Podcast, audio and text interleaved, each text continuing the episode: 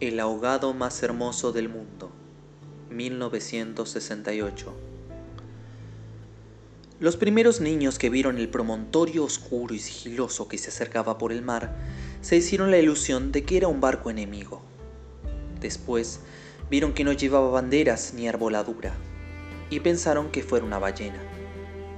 Pero cuando quedó varado en la playa le quitaron los matorrales de sargazos, los filamentos de medusas, y los restos de cartúmenes y naufragios que llevaba encima. Y solo entonces descubrieron que era un ahogado.